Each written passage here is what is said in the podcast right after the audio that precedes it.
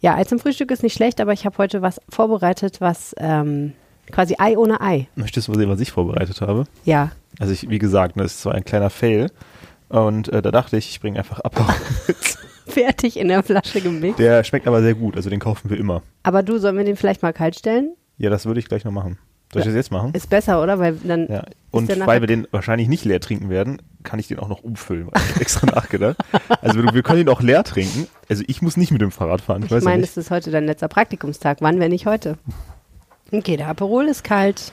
Das vegane Rührei machen wir gleich. Nein, Wie nein? vegan nicht. Ja, da hast du echt veganes Rührei dabei. Nee, dabei habe ich es nicht. Ich muss es noch herstellen. Aber ich, ich bin sehr gespannt, was du sagst. Ich bin auch gespannt. Als Eiweiß-Fan wird dich das sicherlich äh, freuen. Und es wird dir auch äh, sicherlich Kraft geben für den Montag, wo du wahrscheinlich überall hin zu Fuß gehen musst. Es sei denn, du fährst Auto. Weil Montag wird gestreikt und zwar richtig. Ja, da freue ich mich schon drauf. Ja, wir informieren euch über den Superstreiktag und haben außerdem noch zwei weitere Themen im Gepäck. Richtig, wir reden heute über Donald Trump. Da kann es nämlich sein, dass der bald vor Gericht steht und das als erster ehemaliger US-Präsident. Und später reden wir noch über das Shopping in den Niederlanden. Genau, ein paar Tipps von uns für euch. Schön, dass ihr dabei seid. Los geht's. Bonn Aufwacher. News aus Bonn und der Region, NRW und dem Rest der Welt. Herzlich willkommen im Aufwacher-Podcast, wo wir jede Woche darüber sprechen, was die Woche so gebracht hat und was in der nächsten Woche passiert. Mein Name ist Helene Pawlitzki. Ich kümmere mich bei der Rheinischen Post um die Podcasts. Ich bin Niklas Schnelting. Ich mache aktuell mein Praktikum noch bei der Rheinischen Post und heute ist sogar mein letzter Tag. Letzter Tag. Und wie war's?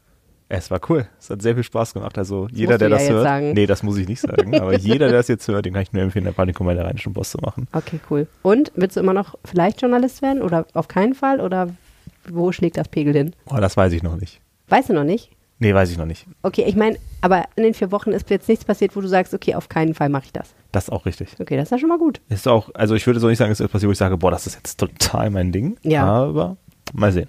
Okay. Ta ta ta ta. Ta ta ta ta. Wer hat das geschrieben? Richtig. Ludwig van Beethoven, einer der berühmtesten Komponisten der Welt. Lange war es ein Rätsel, woran Beethoven genau gestorben ist. Jetzt wurde sein Erbgut entschlüsselt und wir wissen mehr.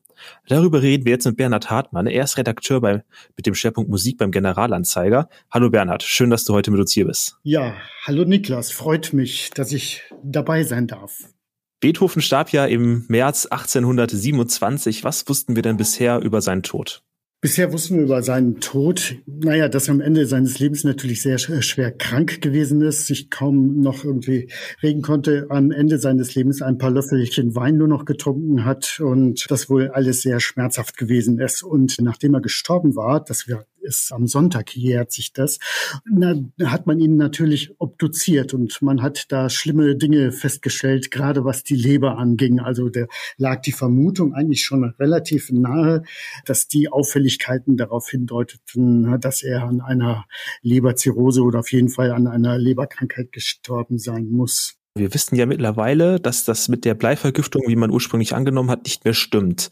Warum gab es daran überhaupt Zweifel und warum hat man jetzt dazu eine neue Untersuchung eingeleitet? Also Zweifel, es gab immer noch so, unterschiedliche Ideen, zum Beispiel die einer Bleivergiftung. Also ich meine, dass die äh, Leber in einem schlechten Zustand gewesen ist, das ist Fakt. Das bedeutet allerdings, oder das wusste man natürlich schon sehr lange, das bedeutete allerdings nicht, dass es auch zwingend die Todesursache gewesen sein muss.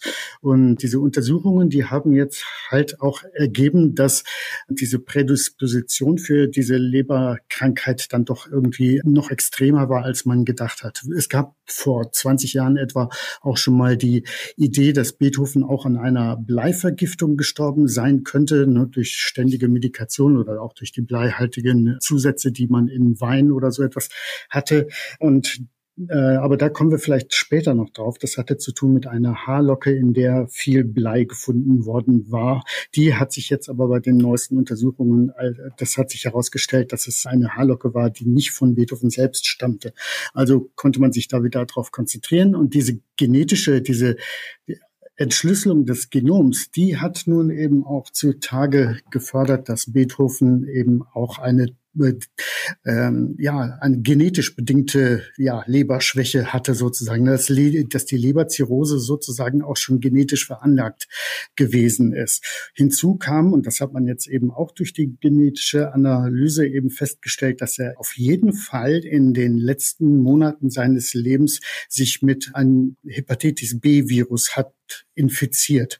Und ja, da weiß man eben, dass es doch eine sehr schwerwiegende Infektion ist, die dann natürlich auch im Zusammenspiel mit Alkohol eine ganz gefährliche Sache ist für die Gesundheit. Sie hatten jetzt eben eine ganz bestimmte Locke erwähnt. Was ist das denn für überhaupt für eine Locke? Da gab es doch mal eine ganz berühmte, ich glaube, es war die Hillard-Locke. Reden wir jetzt über dieselbe Locke? Ja, genau, das war die Hiller-Locke. Das ist eine Locke, die der äh, spätere Komponist und Musikdirektor unter anderem in äh, Düsseldorf und Köln, Ferdinand Hiller, als Knabe als 14-Jähriger von Beethovens Totenschädel abgeschnitten haben soll.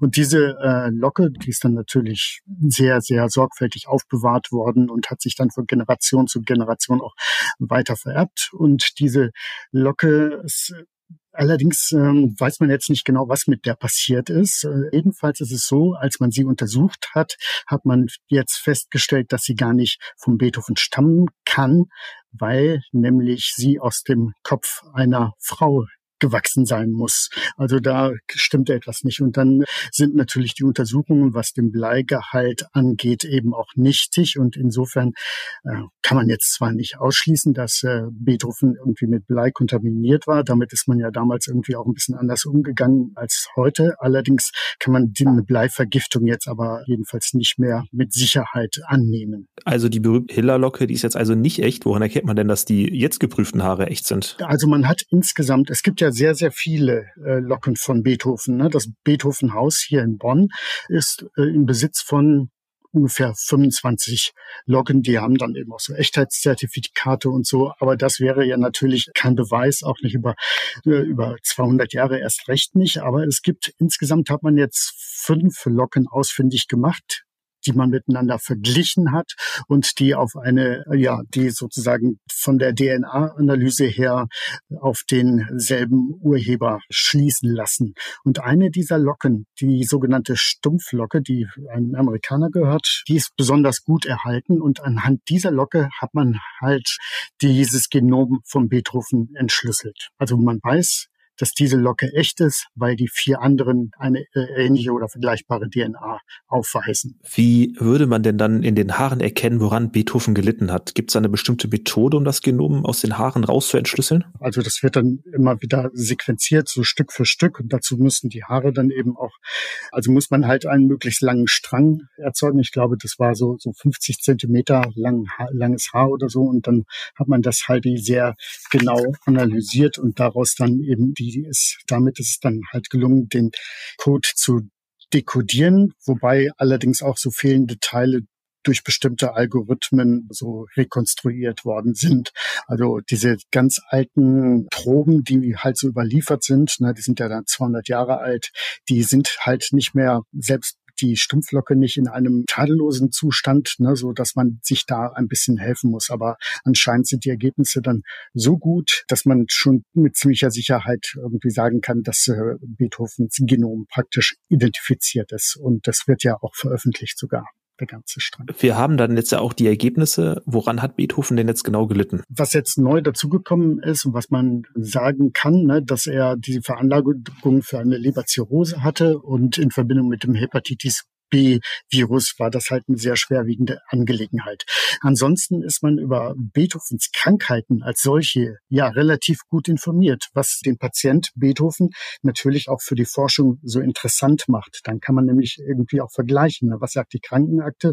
Was können wir eben an dieser historischen DNA irgendwie dann auch parallel erkennen? Ne? Und diese, diese sehr gute Dokumentation von Beethovens Krankheit und jetzt diese neuere Forschung ist natürlich für die Humangenetik Genetiker eine super spannende Angelegenheit. Ne? Das haben die hier in, Bonn an der Universitätsklinik, haben die daran geforscht, aber beim Max-Planck-Institut für evolutionäre Anthropologie in Leipzig waren sie da beteiligt, das Universitätsklinikum hier in Bonn und auch die University of Cambridge, an der der Initiator, der Hauptinitiator und Hauptautor der Studie arbeitet, Tristan Bragg, die waren eben auch beteiligt. Also für die war das ein super spannendes, interessantes Feld, gerade eben auch, weil Beethovens Krankheiten so gut dokumentiert sind. Es gibt da ja diesen frühen, es gibt da ja frühe Briefe, zum Beispiel auch dieses Heiligenstädter Testament. Da hat er ja sogar ausdrücklich darauf hingewiesen, dass man nach seinem Tod irgendwie sich an den sogenannten Professor Schmidt, das war sein, sein Lieblingsarzt, wenden möge. Der würde ihn also genau erzählen, woran Beethoven leiden würde und diese Erzählung, ne, wenn das alles sehr gut dokumentiert ist, was Beethoven, unter welchen Krankheiten Beethoven gelitten hätte, so hoffte Beethoven, würde man eben auch sein misanthropisches Verhalten dann vielleicht besser verstehen und ihn nicht für einen schlechten Menschen halten das klingt ja jetzt so, als hätte Beethoven am Ende kein schönes Leben mehr gehabt. Dann ist ja naheliegend, dass er gerade zu dieser Zeit, da wurde ja auch viel von so einer Alkoholsucht geredet. War die denn auch ein entscheidender Faktor mit seinen Krankheiten? Ja, gerade was Leber und Hepatitis B angeht, natürlich, da gibt es äh, ja eine Wechselwirkung, die äh, sehr ungut ist. Man muss sich allerdings vorstellen, darauf hat auch der Herr Beck hingewiesen, dass damals in Wien natürlich sehr viel Alkohol einfach auch Flüssigkeitszunahme war sozusagen. Ne, wenn man äh, Durst hatte, hat man halt Wein oder Bier getrunken weil Wasser sich, naja, gelegentlich dann doch verbot. Das, denn man wusste ja schon, dass es halt sehr krank machen könnte. Kein Wunder bei diesen keinen Gehalten, die die damals gehabt, äh, die Wasser damals gehabt haben muss. Ähm, also da, das war nicht so sehr gut verträglich und deswegen ist man dann ganz gerne auf alkoholische Getränke umgestiegen und äh, wenn man die in Maßen genossen hat, war das immer noch nicht gut. Aber wenn man halt diese Disposition hat wie Beethoven und dann eben auch noch trinkt und vielleicht auch mehr trinkt als sagen wir mal, der Durchschnittswiener getrunken hat, dann konnte das natürlich schon eine sehr gefährliche Melange werden. Wir haben ja jetzt Beethovens Genom dann entschlüsselt. Lässt sich daraus auch was genaueres zu seinem Hörsturz bzw. zu seiner Taubheit erfahren oder kann man das nicht aus dem Genom raus entschlüsseln? Also das hätten sich die Forscher natürlich gewünscht und das hätte sich auch äh, nicht nur die, die Genetiker hätten sich das gewünscht, das hätten sich natürlich auch die Biografen so gewünscht. Aber das lässt sich leider aus dem Genom nicht herauslesen. Also das wäre möglich gewesen, wenn das eine juvenile äh, Schwerhörigkeit gewesen ist. Aber bei Beethoven trat die erst so im Alter von 25 bis 29 Jahren in Erscheinung. Damals hat er dann eben auch so, also da, man kann das eben auch nachvollziehen, zum Beispiel am Heiligenstädter Testament, da spricht er darüber. Und deswegen lässt sich da bis jetzt noch nicht an Genom das nicht ablesen, was die Ursache dafür gewesen ist. Also man, es könnte Orthosklerose gewesen sein, aber das Genom macht da keine Aussage zu. Das könnte sich aber irgendwann ändern. Das Genom liegt ja jetzt vor und es kann sein, dass es in Zukunft irgendwie der Wissenschaft gelingt, anhand dieser Daten dann doch noch etwas dazu zu sagen. Aber zum jetzigen Zeitpunkt kann man da nichts sagen. Ja, schade. Stattdessen hat die Forschung aber dafür einen kleinen Skandal in Beethovens Familiengeschichte enthüllt. Ist das richtig? Ja, und zwar hat man ja lebende Nachfahren der Beethoven-Familie in Belgien ausfindig gemacht und da hat man halt mit der deren DNA mit Beethovens DNA verglichen und festgestellt, dass es dazu eine kleine Unstimmigkeit gibt, die darauf im Y-Chromosom, glaube ich, die darauf hindeutet, dass Beethoven, also in der Familiengeschichte Beethovens väterlicherseits irgendwo mal ein uneheliches Kind das Licht der Welt erblickt haben muss. Man kann allerdings jetzt nicht sagen, in welcher Generation das gewesen ist. Ne, da kommen irgendwie sieben Generationen, glaube ich, in Frage von Beethovens Ur, Ur, Ur, Ur, Ur und so weiter Vater bis hin zu, ja, zu seinen bis hin zu Beethovens eigene Generation, bis zu Beethovens Geburt. Sehr skandalös. Das war ein kleiner Einblick in die Forschung rund um Beethovens Locke. Bernhard, vielen Dank für deine Zeit und schön, dass du heute mit uns hier warst. Ja, sehr gern, Niklas, und äh, dann wünsche ich noch einen guten, einen guten Tag. Das wünschen wir auch. Auf Wiedersehen. Ja, also ich habe mir überlegt, zu essen gibt es veganes Rührei, lieber Niklas. Hört sich Crazy, jetzt oder? tendenziell nicht so lecker an, aber ich bin gespannt. Ja, pass auf. Also ich war auch ein bisschen mm, skeptisch, was das angeht. Aber äh, probier es mal und sag mir dann, was du denkst. Also was man natürlich nicht erwarten darf, ist, dass es hundertprozentig Nee, wie Rührei das ist schmeckt. klar, keine Sorge. Aber vielleicht ist es ein guter Ersatz, wenn man mal keine Eier zu Hause hat, aber noch einen Block Tofu im Kühlschrank, wer weiß. So, kommt wahrscheinlich eher selten bei dir vor. Ähm, das erste, was ich mache, ist, ich heize die Pfanne ein bisschen vor und tue ein bisschen Öl in die Pfanne, denn natürlich muss man das Rührei auch anbraten. ist das Olivenöl? Nee, ne? Das ist jetzt in dem Fall Sonnenblumenöl, aber du Also kannst gut so. jedes Öl nehmen, was dir lieb ist. Ja, aber Oliven, Olivenöl hat ja einen eigenen Geschmack, da muss Ja. man immer ein bisschen aufpassen. Kann man auch machen. gelernt. Wenn man, das kann auch lecker sein. Ne? Okay, dann wir So, also damit es aber vegan ist, darfst du natürlich keine Butter nehmen, wobei das natürlich am geilsten schmecken würde. So, dann habe ich hier einfach so einen ganz normalen Block Tofu, den ich jetzt einfach so ein bisschen mit meinen Händen zerkrümele. Du ahnst schon die Konsistenz. Ist wie Rührei. Naja, nicht unbedingt Also wie es Rührei. geht in die Richtung Ein bisschen Rührei. gummiartiger, ne? Aber man sieht zumindest, es sieht ja so bröselig-mäßig so ein bisschen wie Rührei aus, ne? Das ist auf jeden Fall keine geschmolzenen Gummibärchen. Das sind auf jeden Fall keine geschmacklichen. Das wäre auch mal eine coole Idee. Es geht so. So ein Gummibärchen-Pfannkuchen. Es wäre das Gegenteil von vegan. Kommt drauf an, welche Gummibärchen du nimmst. Ja, okay, schon, aber die meisten Gummibärchen enthalten ja schon Gelatine. So, und das kommt jetzt in die Pfanne. So, Das knuspert schon richtig wird gut. jetzt so ein bisschen angebraten. Alright. Jetzt ist natürlich die Frage, wie kriegen wir das hin, dass es erstens ein bisschen nach Rührei schmeckt ne? Ja. und zweitens, dass es ein bisschen wie Rührei aussieht. Okay, was ist das jetzt? Das hier ist ein sogenanntes Schwefelsalz. Kala Namak heißt das, aus dem indischen Laden. Kannst du mal riechen? Das riecht nach Rührei. Ja, das komisch, riecht ne? literally eins zu eins nach Rührei. Ja, Das ist ja amazing. Und das tun wir jetzt hier so dran. Das hat so eine, es heißt auch Black Salt und das äh, Irritierende daran ist, dass es rosa ist, wenn man es raufstreut. Aber ich rühre das jetzt hier mal so ein bisschen unter. Ja. So. Das ist genau wie Rührei echt riecht. Das verwirrt mich jetzt komplett. Ja, oder? Das, da wird man schon ein Das bisschen. ist schon irre. lustig. So, jetzt kommt Step 2 in der Verwirrung des Niklas Schnelting. Nehmen wir ein bisschen Turmeric. Was ist, was ist Turmeric? Darf ich auch dran Äh, riechen? Kurkuma heißt das auch. Du Ah, darfst da auch Kurkuma, dran ja, riechen. Kurkuma kenn Kurkuma kennst du, ist das gleiche, genau. Heißt nur anders. Und jetzt wird das Rührei auch noch ein bisschen gelb. Das riecht. Mir fällt nichts ein. Das riecht auf jeden Fall nach irgendwas, was man kennt. Riecht halt nach Kurkuma, ne? Tee. Nach Tee, ja. Es gibt so Tees, die enthalten Ja, das steht auch hier Kurkuma. hinten drin. Ach nee, das ist aber eine andere Dose, oder? Nee, nee, das ist eine ganz andere Dose. Das ja. riecht Hab ich da nur reingefüllt. trotzdem irgendwie nach einer Tee. So, es ist leider nicht so 100% Rührei-gelb, sondern halt schon Ja, ein doch, das bisschen. ist schon. Also mein Rührei sieht auch so aus. Ich mache ja Rü- Rührei und, ähm, mit relativ wenig Eigelb, ne? Ich Aha. tue das Eigelb ja weg, um mir das, äh, Ja. das Fett zu sparen. Aber es ist schon so grellgelb jetzt, ne? So grellgelb ist ja, das, das ja sieht eher aus wie dann so nicht. Curry. So ein bisschen Rührei auf Steroiden. So, ich mache noch mal hier ein bisschen Hitze an, weil wir wollen ja gerne, dass es so ein bisschen brutzelt, ne? Ja, und der Herd ist jetzt auch nicht der, ist jetzt auch kein krasser super Der. Herd ist nicht so powerful, ne? Ja, und was okay, wir haben jetzt ähm, Kurkuma, wir haben Black Schwefelsalz. Salt, Black Salt, Schwefelsalz Kala Namak, und Tofu. genau. Was kommt jetzt? Was sagst Ja, du da? sonst muss erst noch mal ein bisschen brutzeln hier. Okay, ich bin gespannt. Wollen, dass das da vielleicht auch so ein bisschen anschmuggelt. So, und jetzt, das könnte man jetzt noch durchaus eine ganze Weile weiter schmuggeln lassen. Aber jetzt habe ich hier einen veganen? Joghurt. In diesem Fall ist es Kokosjoghurt. Man kann natürlich auch anderen Joghurt nehmen, zum Beispiel Sojajoghurt.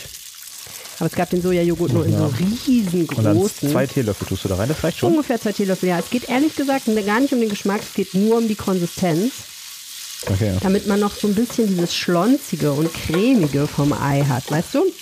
Denn das ist ja, der Tofu an sich ist natürlich vielleicht ein bisschen trocken. Da ist ja nicht so viel Flüssigkeit dazwischen, aber wir wollen hier natürlich so ein bisschen das noch haben, dass das so ein bisschen. So, und jetzt mache ich noch schön schwarzen Pfeffer dazu. Weil ich finde, grundsätzlich schmeckt alles besser mit schwarzem Pfeffer. Ach du meine Güte, pfefferst du das? Ja, Pfeffer ist super. Also jeder normale Mensch würde wahrscheinlich zwei, drei Prisen, Prisen nehmen. Nee, nach jetzt sechs Nein, nein, nein, nein, nein, nein. Zwei, drei Prisen sind viel zu wenig. So, jetzt probiere ich mal kurz, kurz schon mal. So, guten Appetit. guten Appetit. Jetzt bin ich mal gespannt.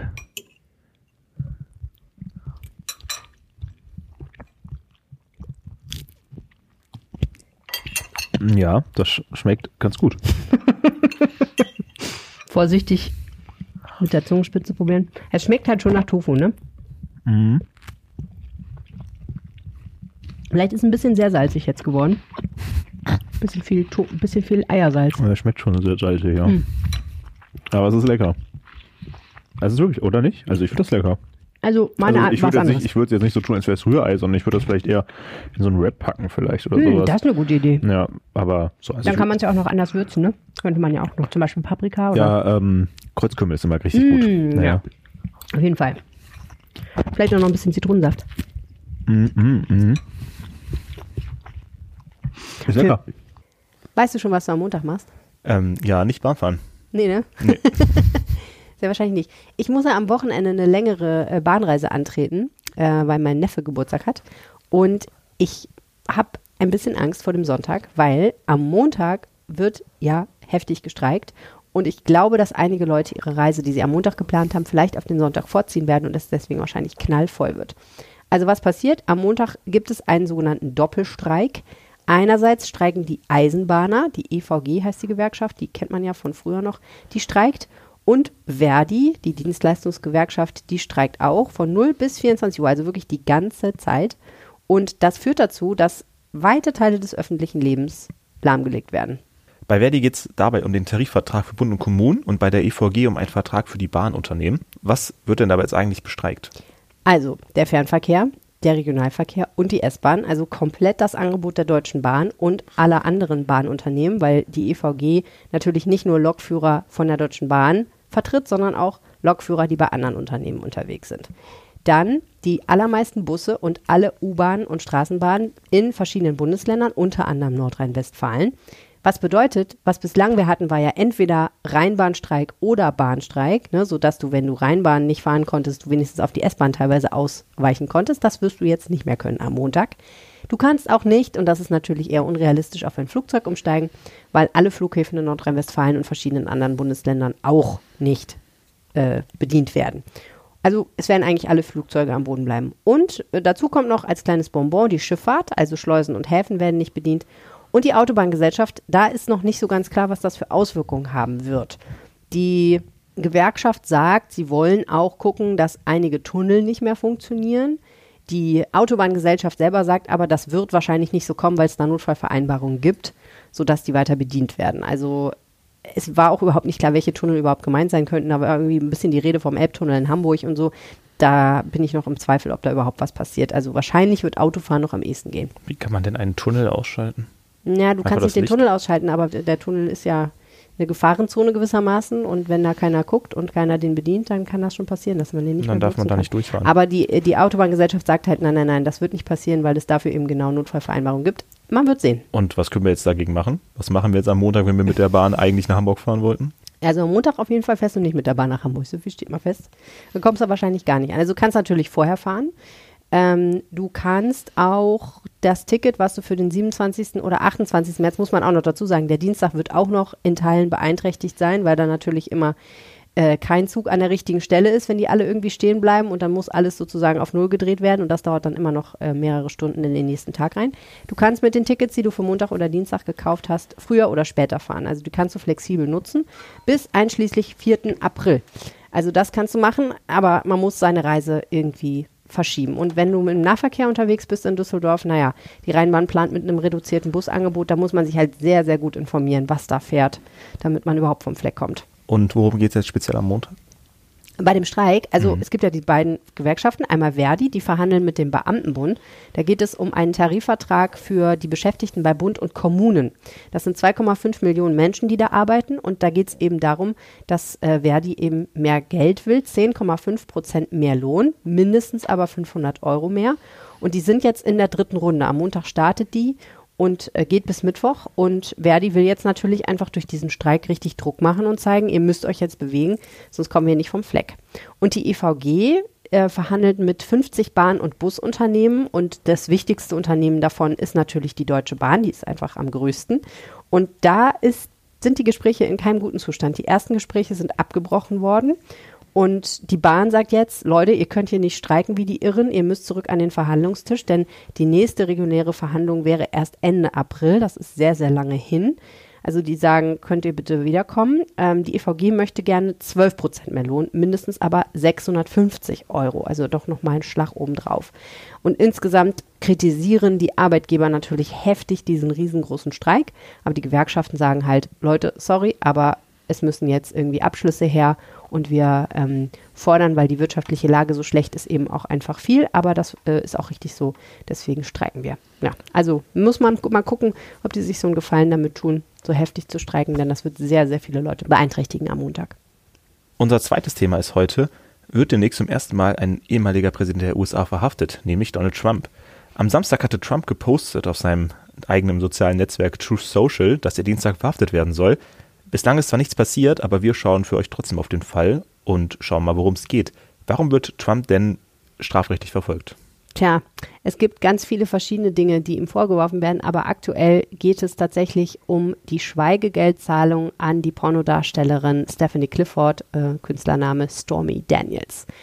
relativ lange geht es schon um diesen Fall und jetzt sind wir halt an einem Punkt, wo ähm, möglicherweise eine Grand Jury, also ein, eine Jury, die entscheiden soll darüber, ob jemand überhaupt erstmal angeklagt und verhaftet werden soll, die Fakten zu diesem Fall hört und dann eben diese Entscheidung trifft. Und was ist das für ein Fall? Es ist relativ verwickelt. Stormy Daniels sagt, sie habe vor einigen Jahren Sex mit Donald Trump gehabt. Und als Donald Trump dann ernst machte mit seinen Ambitionen auf das Präsidentenamt, er wurde ja 2016 gewählt, da war irgendwie den Leuten um Trump so ein bisschen klar, dass das problematisch sein könnte, wenn diese Pornodarstellerin rauskommt und sagt, äh, Donald Trump hat erstens eine Ehefrau betrogen und zweitens mit einer Pornodarstellerin. Und daraufhin hat ein für Trump tätiger Anwalt namens Michael Cohen mit ihr darüber verhandelt. Es ist sehr kompliziert. Es gab verschiedene Möglichkeiten, wie man das hätte machen können. Aber jetzt im Endeffekt lief es darauf hinaus, dass er ihr Geld angeboten hat dafür, dass sie niemals darüber spricht. Und zwar 120.000 Euro umgerechnet. Und die Geschichte geht so, dass Michael Cohen dieses Geld vorgestreckt haben soll und sich dann von Trump wiedergeholt haben soll. Und das alles an sich ist noch nicht illegal. Das kann man machen. Es ist vertragsfrei. Du kannst natürlich jemandem Geld dafür geben, damit er seine Geschichte nicht öffentlich erzählt, wenn du meinst. Aber was problematisch werden könnte für Trump ist die Frage, wie dieses Geld verbucht worden ist. Denn wenn man argumentieren kann, dass er das Geld verwendet hat, damit sein Präsidentschaftswahlkampf gut läuft und er am Ende Präsident wird, dann wären das gewissermaßen Wahlkampfspenden oder eine Wahlkampfhilfe. Und die muss man sehr exakt verbuchen.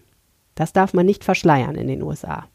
Also wer dir Geld gibt dafür, dass du Präsident wirst, damit du Präsident werden kannst, das musst du öffentlich machen. Und es ist denkbar, dass dieser kleine legale Fallstrick Trump tatsächlich zum Verhängnis wird und ähm, es könnte dann tatsächlich so weit kommen, dass er wirklich verhaftet wird. Wobei man sich das nicht so vorstellen muss, wie es kommt das SEK zu ihm nach Hause und äh, wirft ihn auf den Boden und fesselt ihm die Hände hinter dem Rücken und er wird irgendwie in Unterhosen abgeführt, sondern sehr wahrscheinlich würde das eben sehr anders laufen als bei normalen Menschen in Anführungsstrichen. Er würde möglicherweise keine Handschellen angelegt bekommen. Er würde auch nicht in Untersuchungshaft kommen, ne, zu den normalen Menschen, die verhaftet werden, sondern wahrscheinlich würde er irgendwie ein bisschen separiert ähm, festgehalten werden. Und es, ne, es ist ja auch einfach so, dass ein ehemaliger US-Präsident immer vom Secret Service bewacht wird noch. Also die haben ja auch Securities, das heißt, du kannst sowieso nicht einfach sagen, wir stecken den jetzt mal ins ganz normale Gefängnis. Äh, es würde wahrscheinlich auch sehr, sehr schnell gehen, ähm, darüber zu urteilen, ob er im Gefängnis bleiben muss oder ob eine Kaution gestellt wird. Und angesichts der Tatsache, dass er ja Präsidentschaftskandidat schon ist, er hat ja schon gesagt, er will wieder antreten, ist ja auch sehr wahrscheinlich, dass der Richter nicht davon ausgehen würde, dass er das Land verlässt und einfach flieht. Deswegen würde das wahrscheinlich auch relativ schnell so sein, dass er dann wieder in Freiheit wäre, auf freiem Fuß, bis eben zu dem Punkt, wo das Gerichtsverfahren beginnt. Das wird auch ein sehr schlechtes Licht auf ihn werfen, aus dem Land zu fliehen. Hm. Wie ist denn der Status bei dieser ganzen Sache jetzt? Ja, also es war ja so, dass Trump am Samstag gesagt hat, er glaubt, dass er am Dienstag verhaftet wird. Es könnte sein. Ehrlicherweise weiß das keiner so genau, weil diese Grand Juries hinter verschlossenen Türen im Geheimen tagen. Ähm, ne, weil, weil man eben keinen Einfluss von außen auf die Jury nehmen will. So. Und deswegen ist, weiß keiner, ob und wann das passiert. Die Staatsanwaltschaft hat schon relativ deutlich gemacht, dass es durchaus passieren könnte. Also es ist nicht vollkommen unmöglich, sondern eher Richtung wahrscheinlich. Aber wann es passiert, das weiß halt keiner. Also jetzt warten wir eigentlich alle darauf, ob es vielleicht nächste Woche irgendwann soweit ist. Die verschiedenen Medien, die sich damit beschäftigen, sagen alle, hm, wahrscheinlich wird am Montag die Grand Jury wieder tagen. Eigentlich hatte man gedacht, dass das jetzt vergangenen Donnerstag nochmal soweit ist. Das hätte dann heißen können, dass er vielleicht am Freitag oder am Wochenende verhaftet wird. Aber jetzt ist es wohl erstmal am Montag so. Und ob sie dann sofort entscheiden, dass er ähm, in Haft muss bzw. verhaftet werden soll, das ist noch gar nicht klar. Gibt es denn noch weitere Vorwürfe gegen Trump? Ja, weit, äh, reichlich. Ähm, es gibt ja einen Sonderermittler beim Justizministerium namens Jack Smith der befasst sich im Wesentlichen mit zwei zwei Vorwürfen. Der eine Vorwurf bezieht sich darauf, dass bei Trump in Mar-a-Lago reichlich geheime Regierungsdokumente gefunden wurden. Die hätten da nicht liegen dürfen, weil geheime Dokumente, wenn man dann das Amt verlässt, abgegeben werden müssen und im Archiv aufbewahrt werden müssen, logischerweise. Und äh, es hat sich ja dann in mehreren Chargen herausgestellt, dass irgendwie kistenweise Zeug darum steht, was da eigentlich gar nicht sein darf. Und dann gab es auch so ein bisschen Probleme, weil Trumps Anwälte zwischendurch gesagt haben, so, jetzt haben wir aber wirklich alles abgegeben, Ehre schwöre. Und in Wirklichkeit hat man dann aber weitere Sachen gefunden und das ist natürlich weniger günstig. Die anderen Vorwürfe, die Jack Smith untersucht, beziehen sich auf äh, den 6. Januar 2021, als die ähm, Meute versucht hat, das US-Kapitol zu stürmen. Und die Frage ist ja weiterhin, ob Donald Trump mit seiner Rede vor diesen Menschen und seinem Verhalten in sozialen Netzwerken dazu aufgerufen hat, eigentlich äh, die Regierung zu stürzen. Das ist auch eine wahnsinnig komplizierte Geschichte, weil ähm, es super schwer ist zu belegen, dass Donald Trump tatsächlich gemeinsame Sachen gemacht hat mit diesen aufrührerischen Typen, die da unterwegs waren. Denn dass sie da hingekommen sind, dass sie auch bewaffnet waren, dass sie in ihren eigenen sozialen Netzwerken und äh, Gruppen darüber gesprochen haben, dass man jetzt das Land zurückerobern will, dass man die Regierung stürzen will und so weiter und so fort und Schlimmeres, das ist das eine und das ist auch belegt. Das Problem ist natürlich nachzuweisen, dass Donald Trump tatsächlich eins zu eins Einfluss auf diese Leute hatte und gewissermaßen mit ihnen gemeinsame Sache gemacht hat. Denn er war natürlich nicht mit in diesen ganzen Gruppen, in denen sie sich unterhalten haben. Also das ist relativ kompliziert. Aber da gibt es eben diesen Sonderermittler, der sich damit beschäftigt. Und dann gibt es noch so eine Reihe anderer Geschichten, aber was ihm möglicherweise schon auch noch zum Verhängnis werden könnte und was auf jeden Fall, denke ich, relativ beschädigend für ihn ist, es gibt eine Frau namens Jean Carroll, die ihm vorwirft, sie in den 90er Jahren vergewaltigt zu haben. Und das ist schon so lange her, dass man das eigentlich gar nicht mehr strafrechtlich verfolgen konnte. Aber erstens hat sie eine Verleumdungsklage gegen ihn vorgebracht und gesagt, er zieht meinen Namen in den Dreck, indem er das leugnet und mich eine Lügnerin nennt. Und zweitens gibt es jetzt seit kurzem eine neue rechtliche Regelung in New York, die es ihr ermöglicht, selber auch einen, einen Vergewaltigungsvorwurf gegen ihn vorzubringen, einen strafrechtlichen Vorwurf, obwohl das schon verjährt ist eigentlich. Das heißt, da könnte eigentlich noch was kommen. Was bedeutet das denn für Trump alles politisch gesehen? Es ist natürlich total haarig, ne? weil ähm, er ist ja Präsidentschaftskandidat.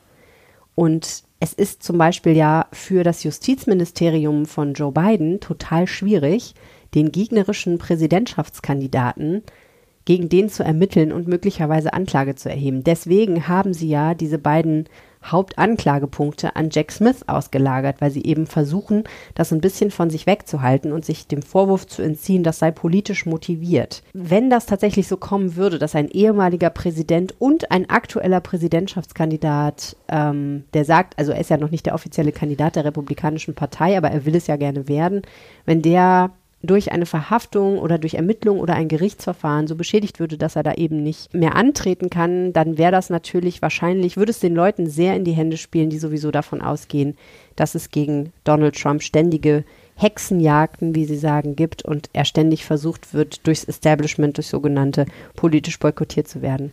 Also ist alles sehr, sehr haarig und sehr gefährlich. Ähm, andererseits muss man natürlich auch sagen, man kann ja nicht einfach deswegen diese Dinge unter den Tisch fallen lassen. Ne? Man kann ja nicht einfach sagen, okay, Ja, absolut. was soll's, dann gibt es eben für Donald Trump keine Anklage, wenn er Präsidentschaftskandidat ist. Denn offen gestanden ist das etwas, was viele Leute vermuten, dass er deswegen nochmal antreten will, unter anderem, weil er eben glaubt, wenn er Präsidentschaftskandidat ist, beziehungsweise Präsident wird nochmal, dann hat er keine Probleme und kann nicht strafrechtlich verfolgt werden, weil er dann Immunität genießt.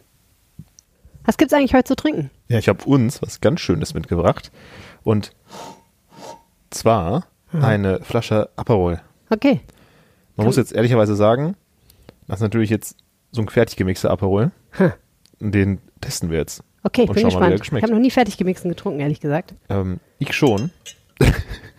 ist vielleicht so der Nachteil als, als junger Mann. Wieso? Ist auch kein Nachteil. Man kauft den billigen Alkohol. Ist das billig, weil es fertig gemixt ist? Das ist billiger, wenn es fertig gemixt Ah, ist, okay, ja, interessant. deutlich. Ja, wahrscheinlich, weil der, der Sekt da nicht so viel taugt, ne? Könnte ich mir Das vorstellen. werden wir jetzt ausprobieren. Das, Also, ich glaube, der ist du, aus. äh, ja. das ist auch kein Aperol, sehe ich gerade. Das ist ein Aperol-Verschnitt. ja, das ist natürlich, das ist Aperol-Verschnitt, das ist kein so, okay. Original Das ist kein Original soll- Aperol. Er Nein, hat eine nicht. ähnlich orangefarbene Farbe, aber Und er sprudelt. Prost. was man so trinkt mit. Wie alt bist du? 23. Riecht auf jeden Fall sehr fruchtig. Riecht ein bisschen wie Gummibärchen. Oh ja. Kopfschmerzen im Glas. Ja, das kann gut sein. Wirklich. Nein, nein, also wir kaufen den immer im Sommer. Mhm. Weil im Sommer, finde ich, schmeckt Aperol einfach am besten. Da tust du noch so ein Eis rein und so. Stimmt. Und ähm, den gibt's auch in so, in so ein Dreierpack, in so kleinen Flaschen. Ah. Und das ist immer ganz praktisch, weil da musst du nicht immer so eine riesen Flasche aufmachen. Und ähm, was weißt du denn, was weißt du denn über den Aperol? Den Aperol an sich. Ich studiere Geschichte, das muss ich natürlich jetzt ein bisschen raushauen. Oh, geschichtlich weiß ich ganz wenig darüber. Also ich meine doch, dass der äh, vielleicht irgendwas mit Orangen zu tun hat. Äh, Das ist, das ist richtig. Also in erster, also der Aperol, der wurde 1919 erfunden. oh, das Und zwar in lange. Italien von den Brüdern Silvio und Luigi Barbier. Ähm, ich hoffe, dass man das so ausspricht. Ähm, das sind auf jeden Fall Italiener. Okay, das, das war mir Und klar. das wirklich seitdem hat sich das Rezept auch nicht verändert. ne? Man nimmt natürlich in erster Linie einfach ähm, halt Aperol. Das ist ja dann, das ist so ein Destillat aus Rhabarber, China-Rinde, gelben Enzian, Bitterorange und natürlich noch aromatische Kräuter. Rhabarber, das war mir überhaupt nicht klar.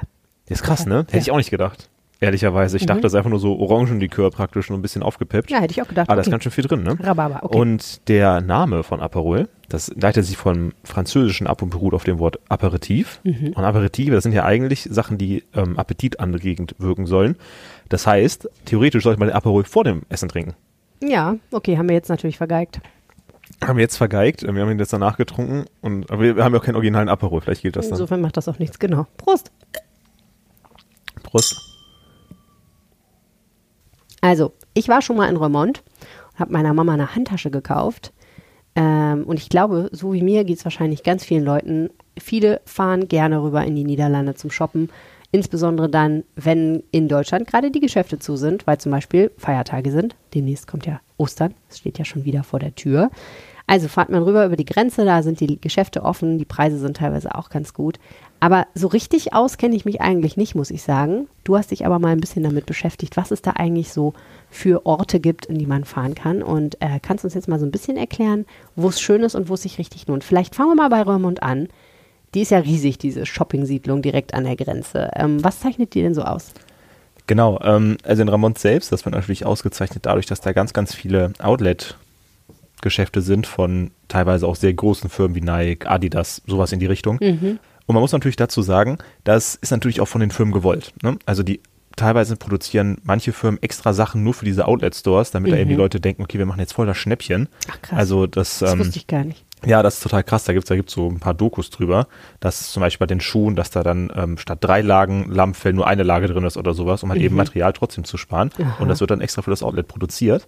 Okay. Und Ramont hat aber natürlich nicht nur das, ähm, die Shopping-Siedlung zu bieten. Ähm, das ist nämlich auch eine sehr schöne kleine Stadt und die setzen halt auf einen sehr historischen Flair und ganz viele kleinere Boutiquen. ja, Mhm, das ist so schön. eher der, das, das Programm von denen. Okay, also mit anderen Worten, man kann entweder Schnäppchen shoppen, die dann aber vielleicht irgendwie ein bisschen im Lammfell-Department äh, Probleme haben, oder man kann in diese kleinen Boutiquen gehen und sich dann vielleicht noch irgendwo eine kleine Frikandel gönnen. Genau, man sollte nur eine Menge Zeit mitbringen, denn gerade in Ramont, ich weiß nicht, ob du, wie, wann du da hingefahren bist, also wenn das unter der Woche war, dann ging es ja vielleicht, Mhm. aber gerade am Wochenende sind da teilweise wirklich Stau, äh, hunderte Kilometer gefühlt, die man dann, dann auch anstehen muss Mhm. und das gibt, gibt halt eben auch nur eine Zufahrt und da muss man vielleicht ein bisschen Zeit dann auch mitbringen. Das gilt aber wahrscheinlich für all diese Städte, oder? Das kann ich mir vorstellen, ja. Ja. Okay, andere Ideen, Nimwegen. Ja, Nimwegen ist eine richtig coole Stadt. Also das ist eigentlich eine Studentenstadt gewesen. Ähm, das war auch früher ein richtig cool, guter Geheimtipp. Mhm. Ähm, das ist ja aber jetzt ein, ja nicht mehr so der, der beste Geheimtipp, sage ich mal. Also mittlerweile ist Nimwegen relativ bekannt. Nicht mehr so Ähm, geheimer Geheimtipp. quasi. Nicht mehr so ein geheimer Geheimtipp, es ist nur so ein halbgeheimer Geheimtipp. Okay. ähm, es gibt dort einen riesigen, äh, also riesige Einkaufsboulevards. Und das Interessante ist, da gibt es nicht nur diese riesigen Ketten, sondern ähnlich wie auch in Ramont gibt es da ganz, ganz viele kleine Boutiquen und Galerien. Und die machen auch gerade diesen Reiz der Stadt aus. Also gerade Mhm. Okay. nicht eben diese großen Geschäfte, sondern diese kleinen Boutiquen, in denen es wirklich, wirklich coole Sachen auch gibt und auch teilweise auch zu einem guten Preis. Ja, hört sich doch richtig schön an. Okay. Und was ist mit Deventer? Das ist ja auch so eine Stadt, ähm, die man so kennt. Aber ich war da auch noch nie. Ja, genau. Also die Venta war früher eine relative Industrieburg, sag ich mal. Also wenn man sich jetzt den Ruhrpott vorstellt, so sah es da wahrscheinlich dann auch aus. Hm. Die haben aber mittlerweile so einen Turnaround zur grünen Stadt gemacht. Und gerade da gibt es ja zwei ganz besondere Straßen, nämlich die Overstraat und die Wahlstraat. Ich hoffe, ich spreche das halbwegs richtig aus. Also wahrscheinlich Overstraße und Wahlstraße. Und da gibt es nicht nur Kleidung, sondern da gibt es auch richtig schöne Dekoartikel und Spielwaren. Und die haben generell ganz viele historische kleine Straßen und enge Gassen. Und das macht ja auch gerade in Niederlanden, hat man ja oft da so ein, so ein Flair durch diese schönen historischen Sachen. Aber in Deventer kommt auch nicht nur, kommt nicht nur das Shopping, sondern auch das Essen nicht zu kurz, denn vor Ort gibt es richtig viele leckere Pommesbuden, die natürlich mit der original niederländischen Frittierkunst aufwarten oh, und da dann hast du mich ja direkt gef Frikandel, ne. Saté-Soße und so Da ein bin Zeug. ich dabei. Da kann man auf jeden Fall hingehen. Okay. Und was wäre so eine Liste ohne Venlo? Ja, Venlo, ne? Also gerade gerade in Düsseldorf, wenn man dann einmal Richtung Niederlande fährt, dann ist ja direkt das allererste große Autobahnschild. Bitte fahren Sie von hier aus nach Venlo. ähm, man vers es verspricht eine kürzester Zeit, aber ich glaube, es sind trotzdem anderthalb Stunden Fahrt circa ungefähr, vielleicht zwei Stunden Fahrt. Ich bin ehrlicherweise noch nie in Venlo gewesen. Ähm, aber in den Einkaufsstraßen, da findet man richtig schöne Fassaden, da gibt es moderne Geschäfte und farbenfrohe Gastronomie. Und besonders bekannt in Venlo ist nämlich das Het Roma-Huis. Ähm, also das Römerhaus. Und das ist eins der ältesten Gebäude der Stadt sogar. Ich glaube sogar das zweitälteste. Und da kann man nämlich direkt, das ist direkt neben der Einkaufsstraße, aber so ein kleines Stück abgelegen, sodass man schön bei Kaffee und was Süßen im Regen treiben dann Klingt gut. zuschauen kann. Klingt also gut, ich habe mal nachgeguckt, wenn man jetzt fahren würde, aber ich gebe zu, am Donnerstagvormittag, Freitagvormittag ist vielleicht nicht so repräsentativ, äh, würde man eine Stunde brauchen. ja, okay, dann würde ich am Wochenende vielleicht doch anderthalb bis zwei einplanen. Ja. Könnte ich mir vorstellen. Anderthalb wahrscheinlich schon. Ja, schon eine Ecke, aber es ist ganz, eigentlich ganz um die Ecke. Ja, Denkt man gar nicht, weil Niederlande ist so weit weg eigentlich, aber es ist direkt hier in der Nähe. Ja, cool. Alrighty. Das klingt alles nach einem guten Shoppingtrip über die Feiertage. Und das machen wir doch demnächst mal. Und das war jetzt auch der Aufwacher am Wochenende. Vielen Dank fürs Zuhören. Wenn euch dieser Podcast gefällt, dann abonniert ihn doch in eurer Podcast-App und bewertet uns am liebsten mit 5 Sterne, denn das würde uns freuen. Auf jeden Fall. Und wenn ihr uns was sagen möchtet, könnt ihr das machen an aufwacher.rp-online.de oder per WhatsApp an 0160 80 80 844. Die Telefonnummer findet ihr auch auf rp-online.de slash aufwacher. Mein Name ist Helene Pawlitzki. Ich bin Niklas Schnelting. Schönes Wochenende. Ciao. Mehr Nachrichten aus Bonn und der Region gibt's jederzeit beim Generalanzeiger. Schaut vorbei auf ga.de.